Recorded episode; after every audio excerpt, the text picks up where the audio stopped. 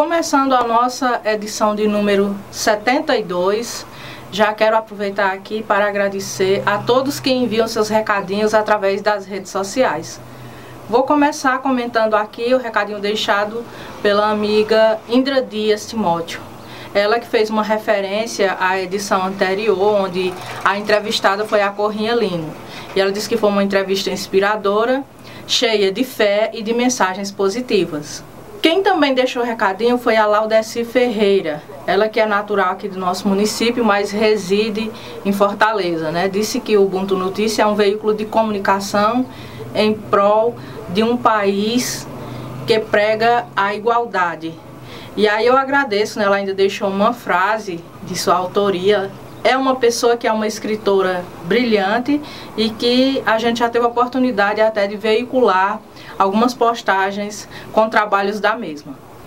Quem também deixou recadinho, é, fazendo aí uma reação, né, um emoji de aplausos, foi a Tereza Mara, lá do município de Salitre. Ela que é minha colega da Academia de Letras, da Regional Seccional Araripe Ceará, e é uma pessoa, assim, que tem um trabalho também muito importante em seu município, com o Museu da Geodiversidade, e eu agradeço, Tereza Mara, pelo carinho. Gratidão. Quem também deixou recadinho foi o santanense e escritor Sandro Cidrão, fazendo também um comentário sobre a edição anterior. E ele realmente é, teceu comentários mostrando vários pontos né, que foram abordados na edição, mostrando que realmente acompanhou toda a edição na íntegra. Sandro, gratidão é, por tua mensagem, pelo carinho de sempre. E começando o giro da semana, tem uma notícia maravilhosa aqui, né? O casal Dona Cilinha e seu Fernando Feitosa comemoraram bodas de vinho. Imagina só, 70 anos de casado, né? Eles que contraíram matrimônio no dia 8 de setembro de 1950.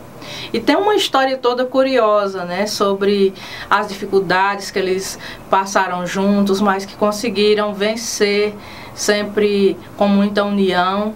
E deixo aqui registrado votos de saúde, muitas felicidades e muitos e muitos anos a se comemorar.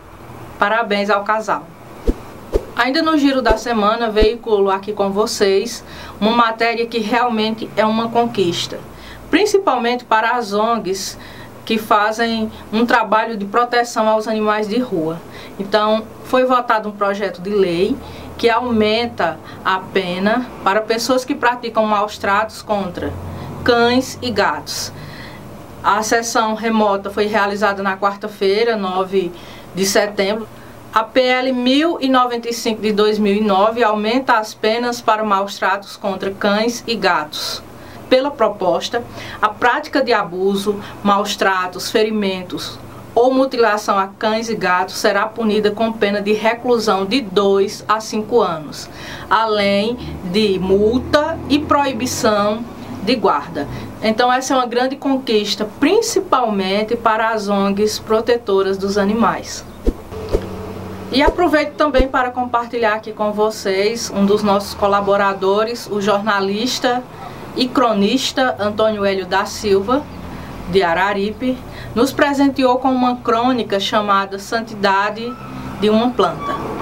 Eu espero que vocês acessem no nosso portal de comunicação e que possam ler essa crônica na íntegra, mas eu quero destacar aqui o último parágrafo onde ele diz assim: Hoje fico a indagar ao tempo se já não é hora de agirmos como as plantas, os insetos, as borboletas e as abelhas no seu evangelho com as flores, interagindo na sustentabilidade do planeta. No oferecimento de Agência Clip. Ascom Assessoria, Consultoria e Planejamento Contábil. Madeireira Madresul. Salão Inovar. Conceito Livraria Café. Clínica Saúde e Beleza, Dr. Valdizar Grangeiro. Barbearia Helena Barbershop. Centro de Educação Básica, SEB. Flor de Açúcar. Cavalheiros Barbershop Cariri. E começando o quadro de entrevistas, nesta edição de número 72, temos a honra de receber a escritora Raimundinha Feitosa. Raimunda Máximo Pereira Feitosa Costa é natural do município de Campos Sales, Ceará. É professora graduada em História pela Universidade Regional do Cariri, URCA, e especialista em Planejamento Educacional pela Universidade Salgado de Oliveira, Extensão São Gonçalo, do Rio de Janeiro. Gestão Escolar pela Universidade do Estado de Santa Catarina e em História do Brasil pela Universidade Regional do Cariri, URCA. Como professora, integrou os quadros do magistério da Rede Pública de Ensino do Estado do Ceará durante 35 anos, bem como atuou também na rede de ensino municipal das cidades cearenses de Campos Sales e Salitre. Ela é membro da Academia de Letras do Brasil Regional Seccional Araripe, Ceará. Biógrafa de Bárbara de Alencar, sua patrona na referida academia. Então, gente, é com ela que nós temos a alegria a honra de conversar hoje. Quero abrir essa entrevista com uma frase de Simone de Beauvoir: Não se nasce mulher, torna-se mulher. É com esta biógrafa de Bárbara de Alencar que a gente tem a alegria de conversar hoje. Raimundinha, nos conte quando e por que você começou suas pesquisas, tornando-se uma das biógrafas de Bárbara de Alencar. Olá, Lucélia. Eu diria que tudo teve início quando ainda no ensino fundamental eu dei pela falta da figura feminina na história. Não se encontrava sequer nos livros didáticos gravuras que nos levassem à presença dela na história. Então, motivada por essa questão, eu resolvi buscar fatos que de alguma maneira me reportasse a essas pessoas, a essas mulheres. Foi então que eu cheguei a nomes como Jovita Feitosa, Maria Quitéria, Bárbara de Alencar. Embora a, todas as referências que a história fazia a essas mulheres era de forma muito sutil, quase pouco se afirmava ou se dizia delas. Todavia foi durante a faculdade que eu resolvi, que eu me decidi pela pesquisa sobre Bárbara de Alencar. Primeiro, dada a proximidade que existia com o objeto de história, da eu, aliás, o objeto da pesquisa. Visto que Bárbara de Alencar nasceu no vizinho estado do Pernambuco e viveu toda a sua vida praticamente no Crato. E segundo, esse foi o principal motivo, foi o desejo de resgatar a figura feminina como um objeto, aliás, como um sujeito ativo da história, é, trazendo à tona sua participação em movimentos que resultaram em grandes mudanças no contexto político do Brasil e que por muito tempo, muito tempo mesmo, permaneceu adormecida, omisso, sem que ninguém tomasse conhecimento. um oferecimento de Clínica Renova, Doutora Ayala Endes, Doutor Marcos Renato Endes, Vereador Thier Feitosa, Santuário da Divina Misericórdia, Farmácia Mãe Glória, DC Promotora. Clínica Live, Drogaria Venâncios, Fotocópia Soluções Inteligentes. Bárbara de Alencar foi a primeira revolucionária e presa política do Brasil. Qual a motivação da mesma, uma vez que viveu num contexto da monarquia?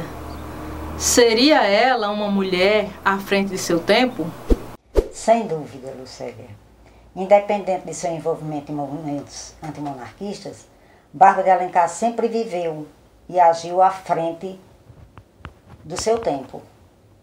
Ela fugia da maneira comum daquela época. Quebrou todos os paradigmas inerentes ao seu tempo e ao seu gênero.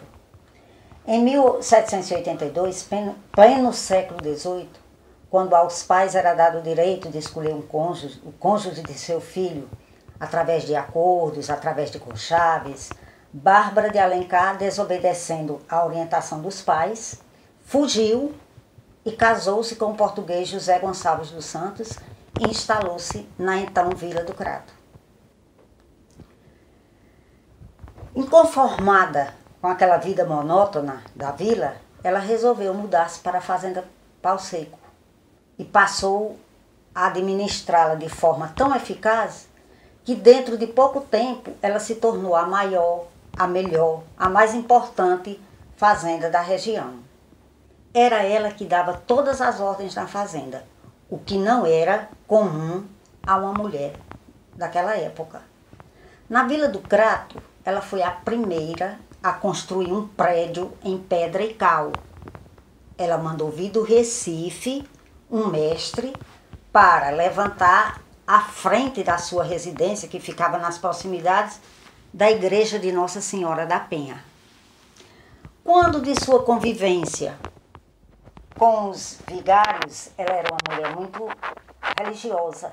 Ela era muito amiga do vigário colado do, do Crato, padre Miguel Carlos da Silva Saldanha, e do vigário da então Vila de Barbalha, o Frei Miguel Carlos, é, aliás, o Frei Francisco de Santana.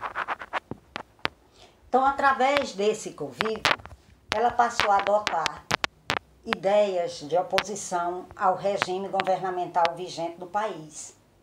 E por isso, coube a ela organizar e liderar o Partido Liberal, conclamando para isso, conclamando para esse partido sua família e seus amigos. Bárbara de Alencar recebeu em sua casa senhorial do sítio Pau Seco o botânico Manuel Arruda Câmara, quando ele cruzou o Cariri após a chegada da família real aqui no Brasil. Arruda Câmara ficou nitidamente impressionado com a varolinidade e a capacidade intelectual de Dona Bárbara do Crato, como ele assim passou a chamá-la, nos contatos que passou a ter com os revolucionários. Então, e foi assim que, em 1810, quando da sua carta testamento, testamenta de, é, de Itamaracá ao padre João Ribeiro, é, pediu que a olhassem como heroína. Então, Lucélia, por tudo isso é que eu acho que Bárbara de Alencar foi uma mulher que viveu muito, mas muito mesmo, à frente do seu tempo. Um oferecimento de Casa Leal, Brude Vila Medieval, Clínica Doutora Ana Ruth Grangeiro, Tutumon Supermercado, Anne Gomes Esteticista. Célia Dias, cantora e compositora. Mercadinho Suquita. Granja Aquifrango. O nome e a luta de Bárbara de Alencar tem laços muito fortes com o município de Crato. Como nasce essa relação na história desta? A relação de Bárbara com a cidade do Crato vem de muito tempo. Desde quando Bárbara era mocinha, ela visitava o Crato em companhia dos pais, à procura de produtos da moda, à procura de da venda do gado que o pai dela efetuava. E depois, em seguida, essa relação se efetivou por conta do casamento. Ela veio morar no Crato desde os 22 anos de idade, quando ela casou. Ela se instalou no Crato. Foi no Crato que ela conquistou amizade, foi no Crato que ela criou os filhos, e foi no Crato que ela chegou a se envolver de corpo e alma, como se diz, nos movimentos antimonarquistas. Por influência do clero, é verdade, ela era muito amiga dos padres, por influência do seminário de Olinda, de onde, onde se ordenou seu filho Carlos José, e para onde ela mandou o caçula José Martiniano de Alencar, que teve como missão vir revolucionar o Cariri. Então, a relação de Bárbara com Crato se fortaleceu quando, do movimento revolucionário de 1817, foi, foi proclamada a República do Cariri.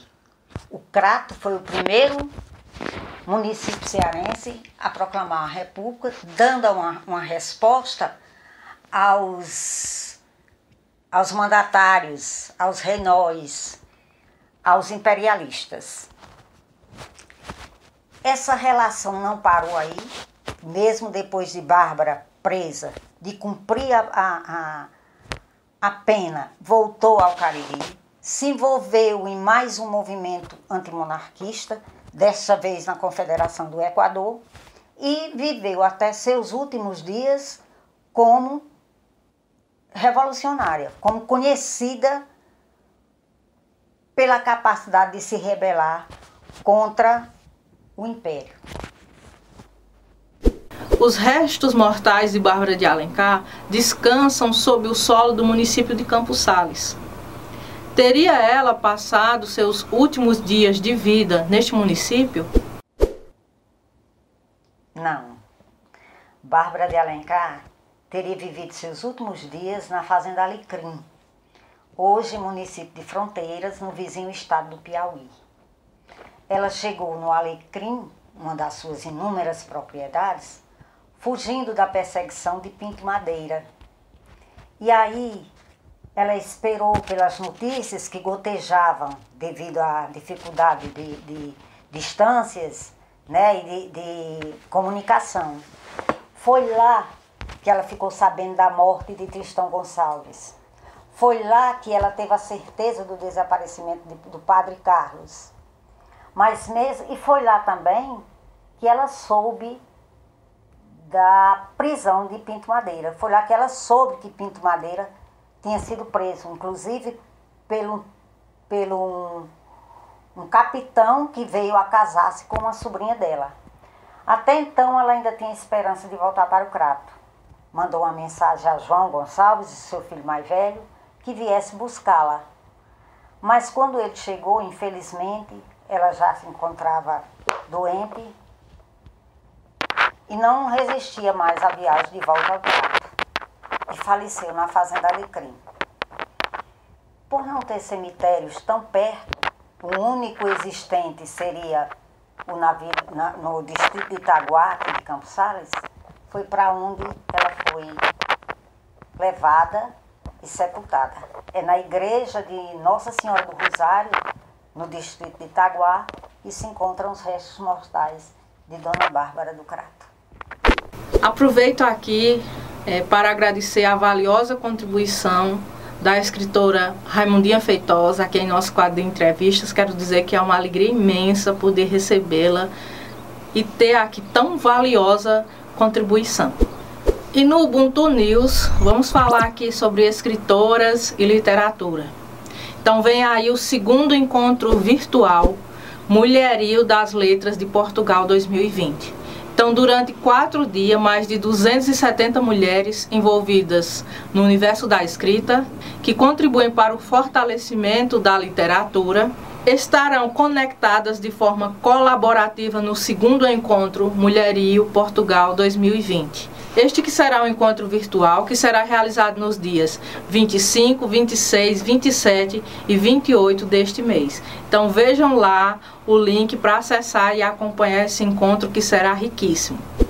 Finalizando mais esta edição, agradeço aos nossos colaboradores, patrocinadores que apoiam essa iniciativa de cunho educacional e cultural.